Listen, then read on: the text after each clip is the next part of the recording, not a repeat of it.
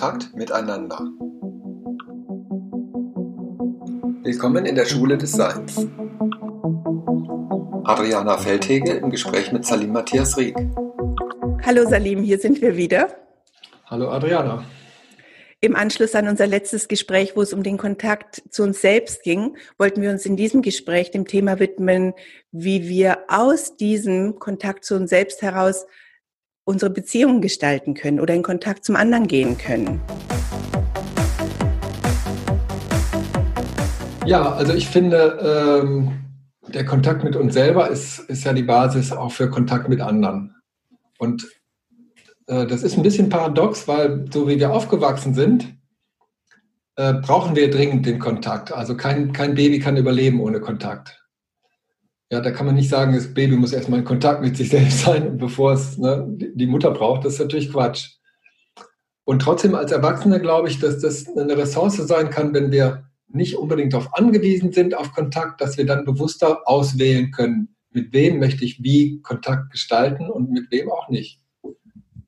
Mhm. Mhm dass wenn wir selber uns nähren können oder wenn wir selber gut mit uns sein können, dass wir dann sozusagen auch nicht wahllos oder äh, aus diesem inneren Ich muss, ich muss, ich muss in Kontakt sein rausgehen, sondern sozusagen eine größere, also wenn man ganz hungrig ist, frisst man irgendwas. Wenn man nicht so hungrig ist, kann man leichter wählen, was man isst. Meinst du das so? Ja, und ich würde sagen, ich meine, das ist, ich würde sagen, es ist ein Grundbedürfnis nach Resonanz, nach gespiegelt werden. Ja, also wenn man jetzt nicht totaler Eremit ist, dann ist das wie ein bestimmtes Grundbedürfnis, in Kontakt zu sein. Aber das, das was ich jetzt beobachte, ist da, dadurch, dass der Kontakt so deutlich reduziert ist und wir nicht permanent irgendwie mit Leuten in Kontakt sind, oft nur sozusagen eigentlich unbefriedigend oder einfach nur so oberflächlich und so, dadurch, dass die Kontakte so reduziert sind, wird der einzelne Kontakt wichtiger. Das kann sogar nur der Blick zur Bäckerin sein oder so, ja. Oder das erlebe ich, wenn ich über die Straßen gehe. Die, die Leute grüßen anders als sonst, kommt mir vor. Irgendwie bewusster, präsenter sozusagen ist mehr Würdigung drin, dass jetzt tatsächlich ein kurzer Kontakt stattfindet. Und ich glaube, das ist die Chance, sozusagen bewusster wahrzunehmen, wann sind wir nur in irgendwelchen Mustern drin, die jeder für sich abspult und es findet gar keine richtige Begegnung statt. Und wann merke ich, okay, also hier bin ich gut in Kontakt mit mir und ich werde aber auch berührt oder berührbar durch das, was vom anderen kommt. Ich lasse mich überraschen, ich lasse mich sozusagen in meiner Richtung auch inspirieren, verändern. Mhm. Ist es nicht interessant, wenn du sagst, ich werde berührbarer, gerade in einer Zeit, wo wir uns nicht berühren können? Ja. Ist das nicht interessant, dass das möglich ist, berührbarer ja. zu werden, vielleicht gerade durch eine Zeit von nicht Berührbarkeit, also mhm. nicht physische Berührbarkeit. Hm.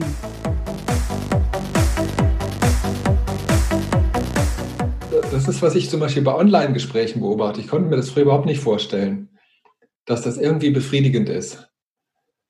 Weil ich dachte, für Präsenz braucht es die Präsenz an einem Ort. Aber jetzt habe ich die Erfahrung gemacht, nee, es, äh, es, ist, es geht eigentlich darüber hinaus. Es braucht die Präsenz in mir, in meinem Körper und einen Raum, wo etwas Überraschendes passieren kann, also wo die andere Person in dem, was sie sagt oder was sie ausdrückt, eine Wirkung auf mich haben kann, für die ich wiederum empfänglich bin. Und dass das nicht von der äußeren ähm, berührt, also einer körperlichen Berührung unbedingt abhängt. Mhm, mhm. Diese erstaunliche Erfahrung mache ich auch gerade, weil viele meiner Sitzungen nicht online halte.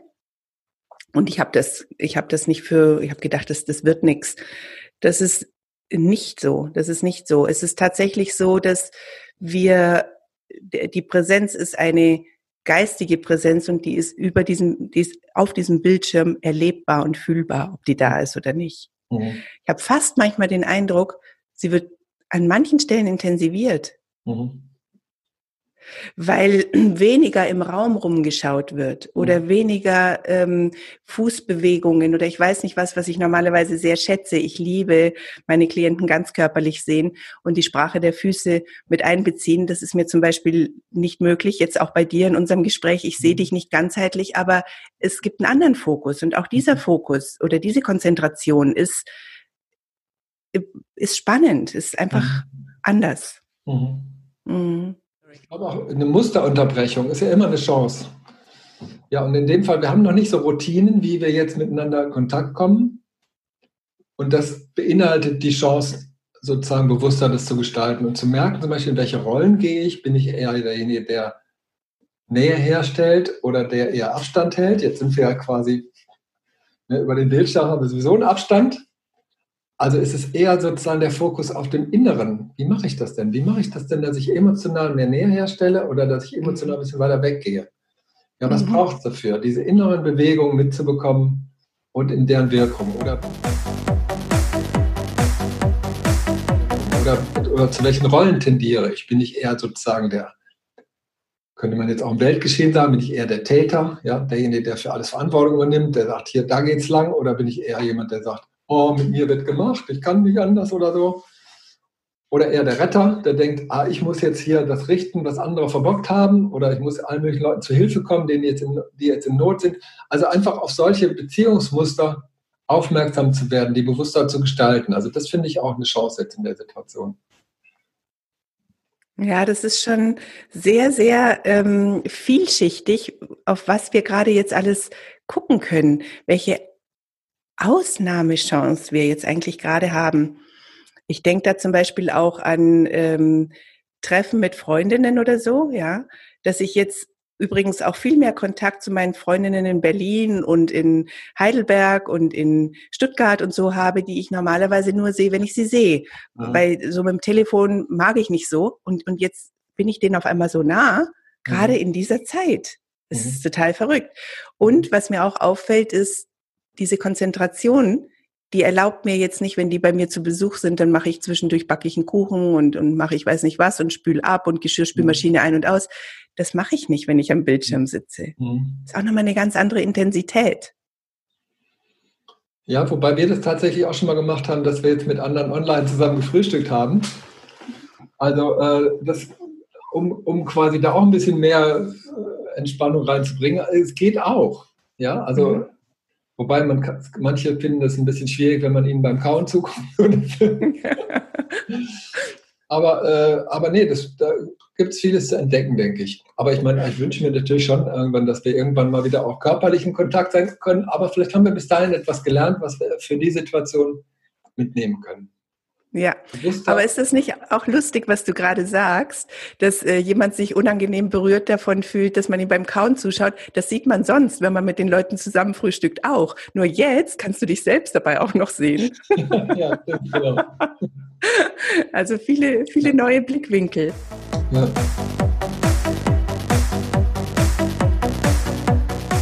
Also was jetzt auch wichtig wird, glaube ich, das ist das Thema Objektkonstanz, nenne ich das gerne. Das ist ein bisschen abstrakt.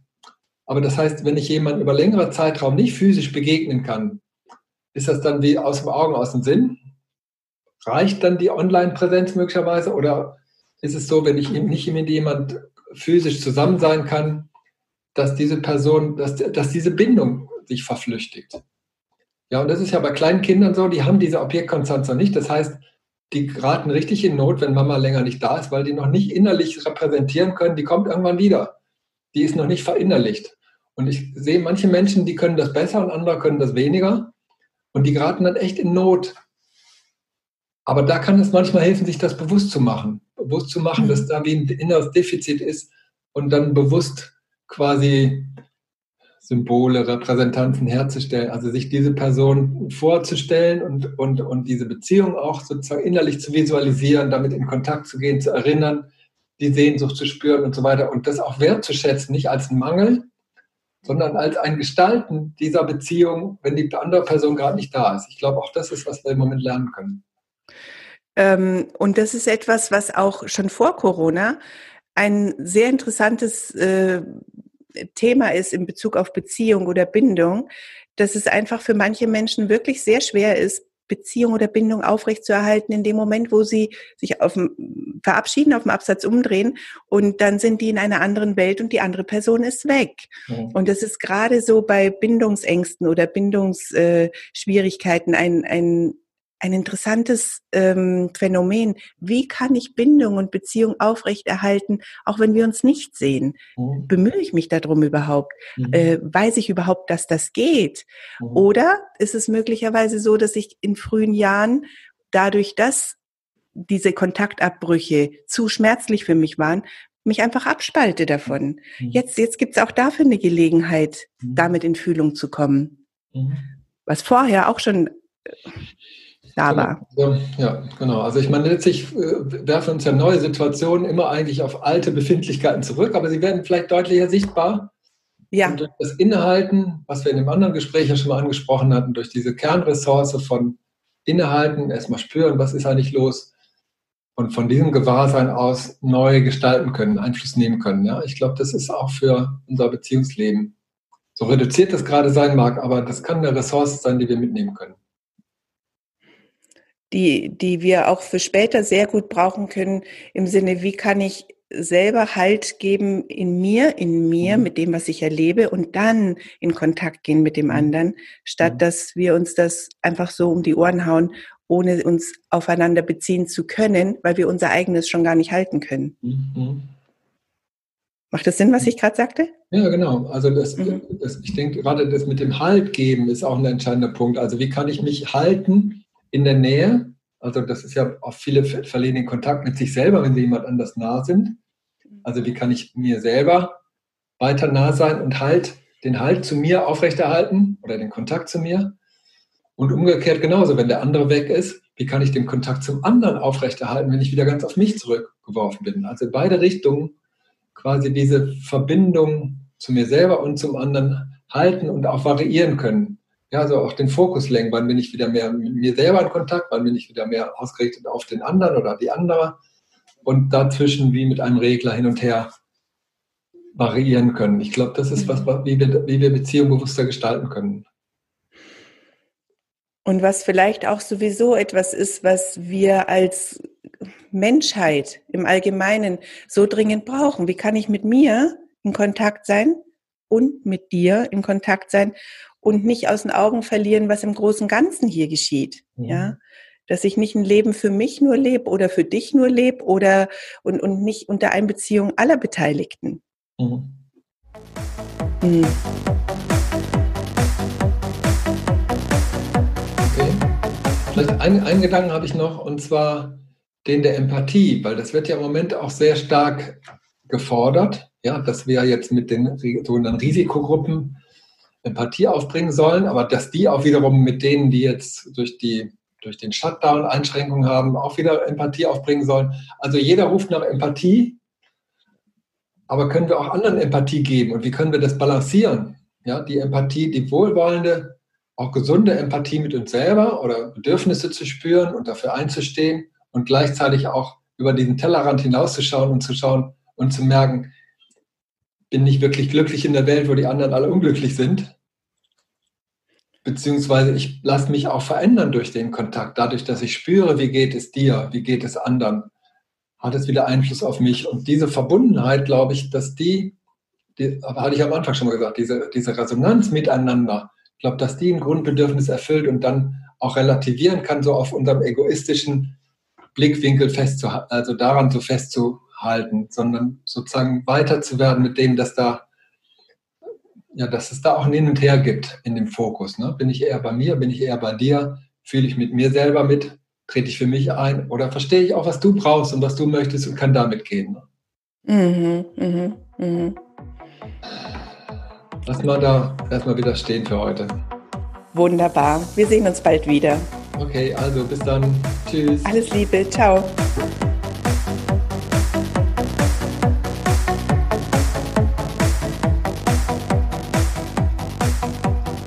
Vielen Dank fürs Zuhören. Wir hoffen, die eine oder andere wertvolle Anregung gegeben zu haben. Gerne kannst du oder können Sie uns Ihr Feedback geben und wir freuen uns, wenn Sie unseren Kanal abonnieren. Eine gute Zeit wünschen Adriana Feldhege und Salim Matthias Rieck. Musik Ronald K.